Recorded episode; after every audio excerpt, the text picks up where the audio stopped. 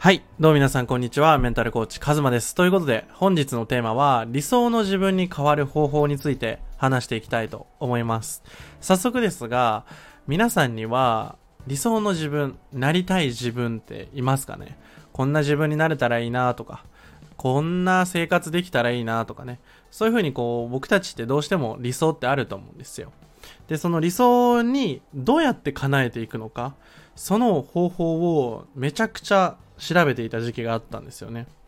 こう、何をしてもうまくいかなくて、なんか全てが空回りしていて、なんかこう、どうしたらいいんだろうっていう。で、考えれば考えるほど、どんどんメンタルがこうしんどくなっていって、こう落ち込んだりとか劣等感を感じたり、めちゃくちゃコンプレックスまみれだったんですよね。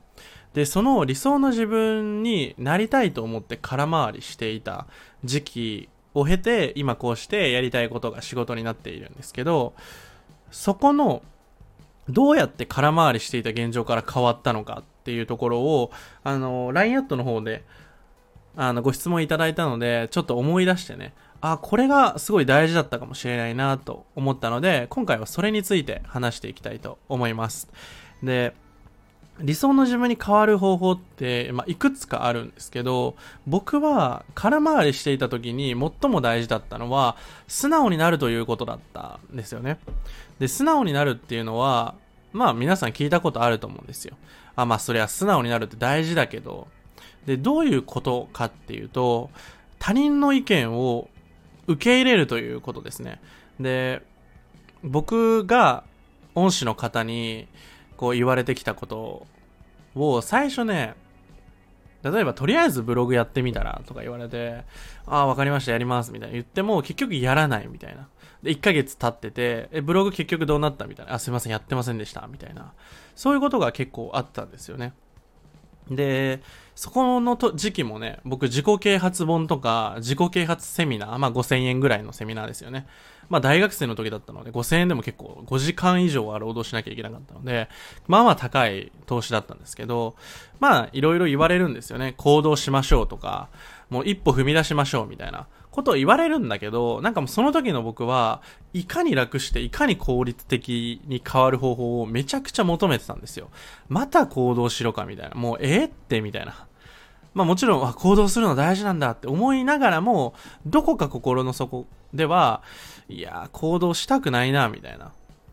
風にちょっと思ってたんですよね。だから、ブログやってみなよって言われても、いや、どうやってやったらいいのかわかんないし、みたいな。なんか全部、どうやってやったらいいかわかんないでずっと止まって動かないみたいな。そういう風に、こう、結局、素直になれてなかったんですよね。自分が変わりたいと思いながら、僕が求めてたのって、今の自分を1ミリも変えずに変われる方法を探していたんですよね。もう、とにかく肯定してほしいみたいな。でも、その時の僕に本当に必要だったのは、変わりたいっていう思いに対して、その他者のフィードバックですね。まあ、特に、行動しなさいみたいなところですよね。何かこうしてみなさいみたいな。こうアドバイスをもらったことを即実践できるかどうかなんですよね。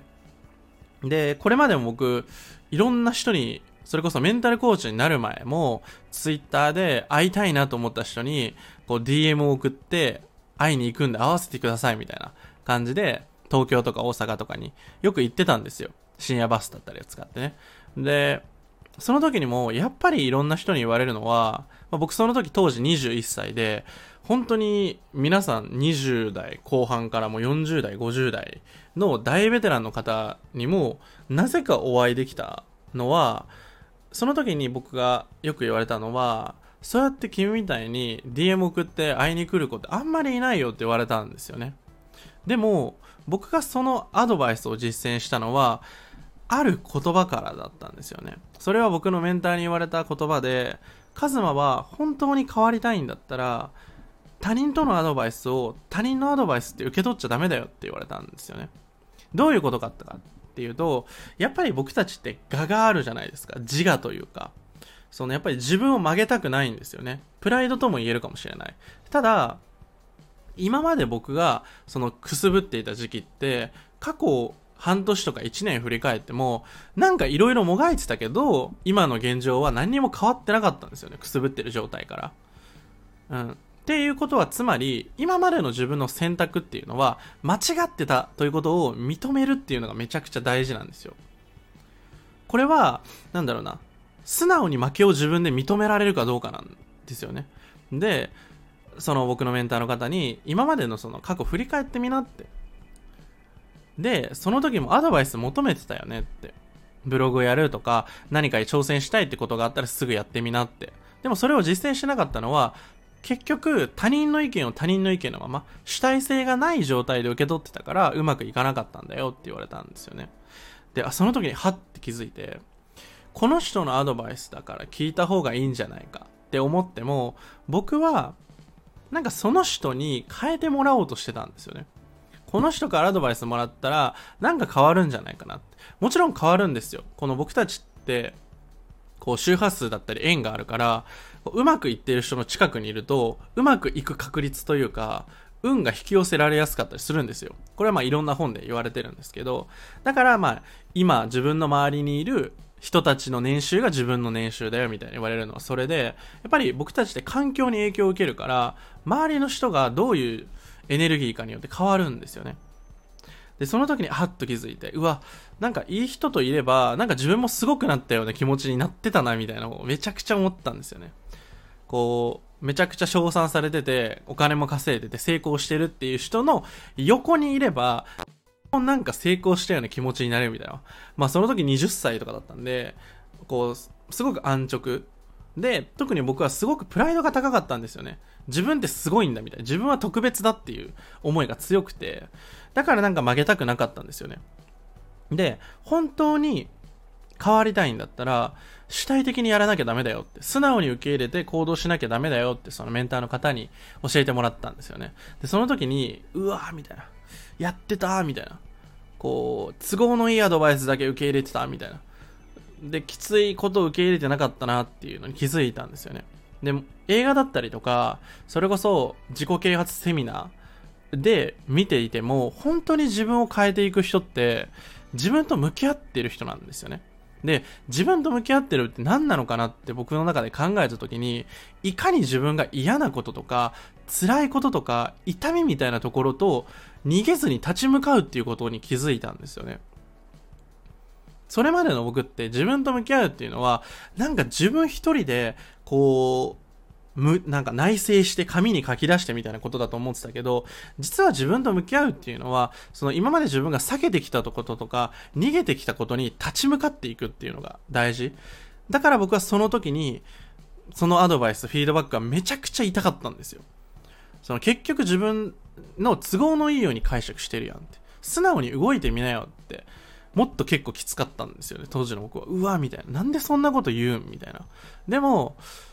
その、カズマは変わりたいと思ってこの、その時にね、50万円のコミュニティに入ってたんですけど、変わりたいからここに入ったやん。だから素直になって動いてみなよって。したらアドバイス出すからさ。ってステップごとに、まず一つずつやっていこうよっていう風に言われて、あ、じゃあ僕はアドバイスをもらったら速攻動こうと思ったんですよね。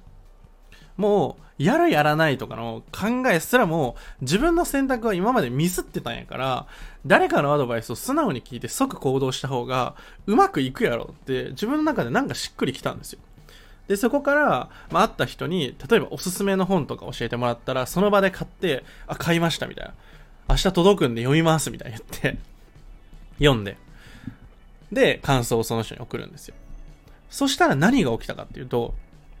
僕の中で、いちいちめんどくさいなとかも思わなくなったんですよね。もう、やるって決めちゃえば、もうやるだけなんですよ。で、自分一人だと守れないっていう自信があったので僕は。だからもうその場で買って、これ読んだら感想を送らせてもらいますって、あの、お願いします、みたいな。そしたらまたアドバイスください、みたいなこと言って、こう、なんだろうな。その人に、あの、そういう風に宣言をして、で、自分がもう逃げられない環境を作って、もう届いたら、もうすぐ読むんですよ。いろんなことやんなきゃいけないかもしれないけど、もうこれだけやろうみたいな風に読んで、で、文章を送って、感想を送ると。そしたら何が起こったかっていうと、めちゃくちゃいいじゃんみたいな。じゃあ次この本読んでみなよみたいな言われて、で、またその本読んで送りったりとか。そしたら、めちゃくちゃアドバイスとかを、その人めちゃくちゃコンサルやってた人なんですけど、本当に無料で教えてくれたんですよね。うん。これってなんでなのかっていうのを、あ、あの、後々僕がコーチとして、あの、独立してから気づくんですけど、僕たちってやっぱり、なんだろうな、自分の過去とか今までやってきたことを変えるのって苦痛なんですよね。だからどうしても僕たちは本能的にやっぱり楽したいんですよ。これは僕のにもバチバチにあって、いかにダラダラしたいとか、いろいろあるんですよ。ただ、それを自分で自覚した上で、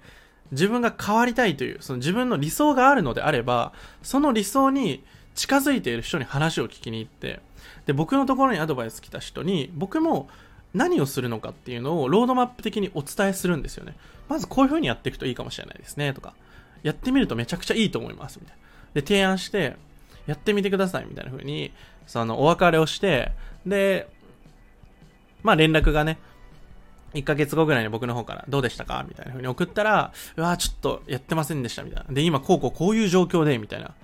で、もちろん事情は変わってるんだけど、その悩みを解決するためのステップ何しましたかって聞くと、多くの人が、いや、やってないです、みたいな。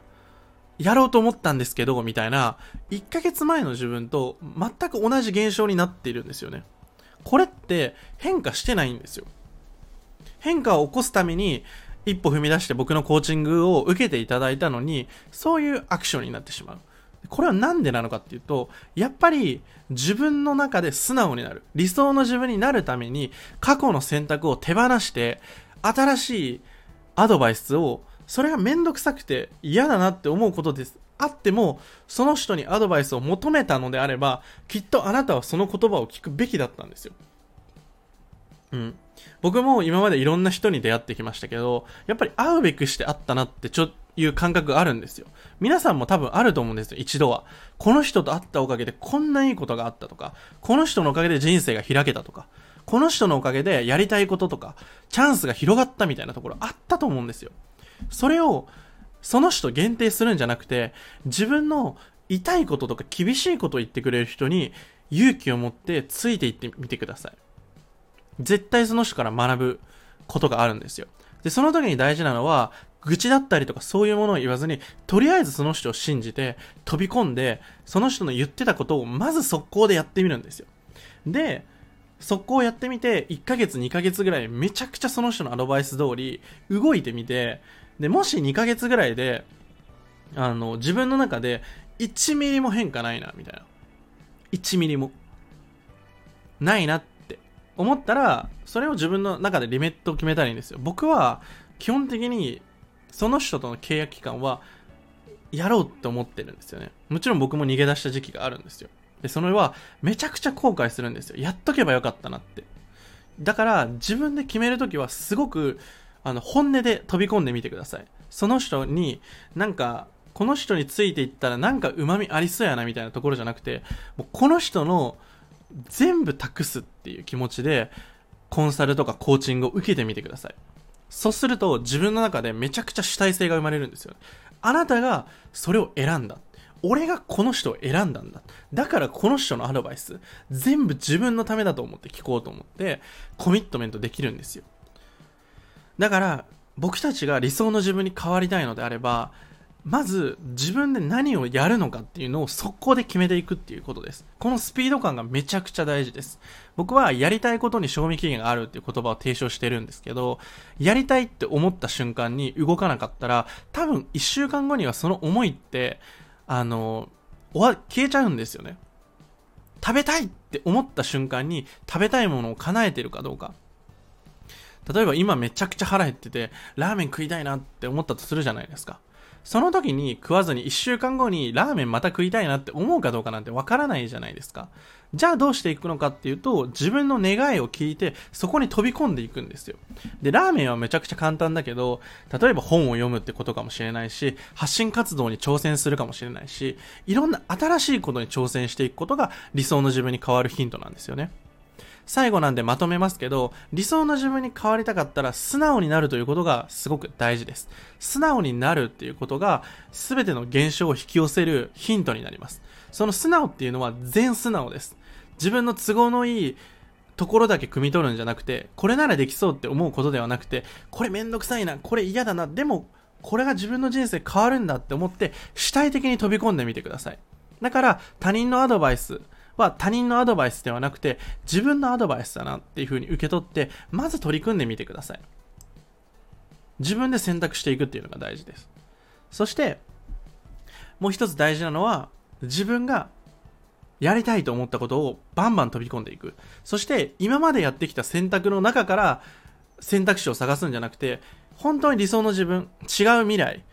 を引き寄せていきたいのであれば、今まで自分がやってこなかった選択、逃げてきたことに飛び込むっていうのがめちゃくちゃ大事だよっていう。痛いこと、辛いこと、逃げてきたこと、そんなところで僕は向き合うことができて、人生が今こういう風にやりたいことが見つかって、それが仕事になっているなっていう風に思っています。僕はそのめちゃくちゃきついなって思うことを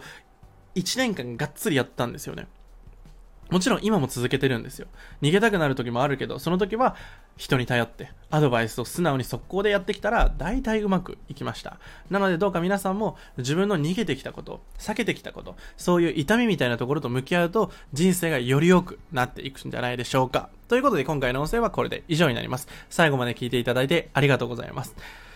最後なんですけど、下の概要欄に僕の公式 LINE があります。そちらの公式 LINE 追加していただくと、そのどん底時代からどうやってメンタルコーチになって自分の人生を好転させていったかっていうヒントを20分に凝縮したセミナーを今現在プレゼントしております。他にも公式 LINE 限定のイベントだったりとか、やりたいことを見つける方法、他のセミナーも随時更新してプレゼントしております。ぜひ受け取って自分の人生を好転させていきましょう。ということで、今回の音声はこれで以上になります。ではまた。